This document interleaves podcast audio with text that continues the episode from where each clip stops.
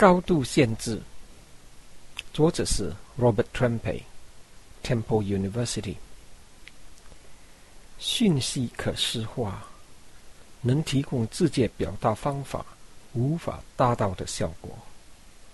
新的器材及技术是发现单用肉眼看不出来的新形式的跳板。这作品用程序模拟来把费城的摩天楼的密度可视化。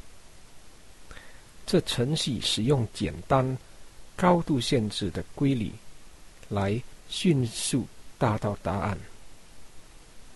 这作品用二万四千多个圆圈来表达市中心一座座建筑物的高度，以距离以分割来实现一组圈子。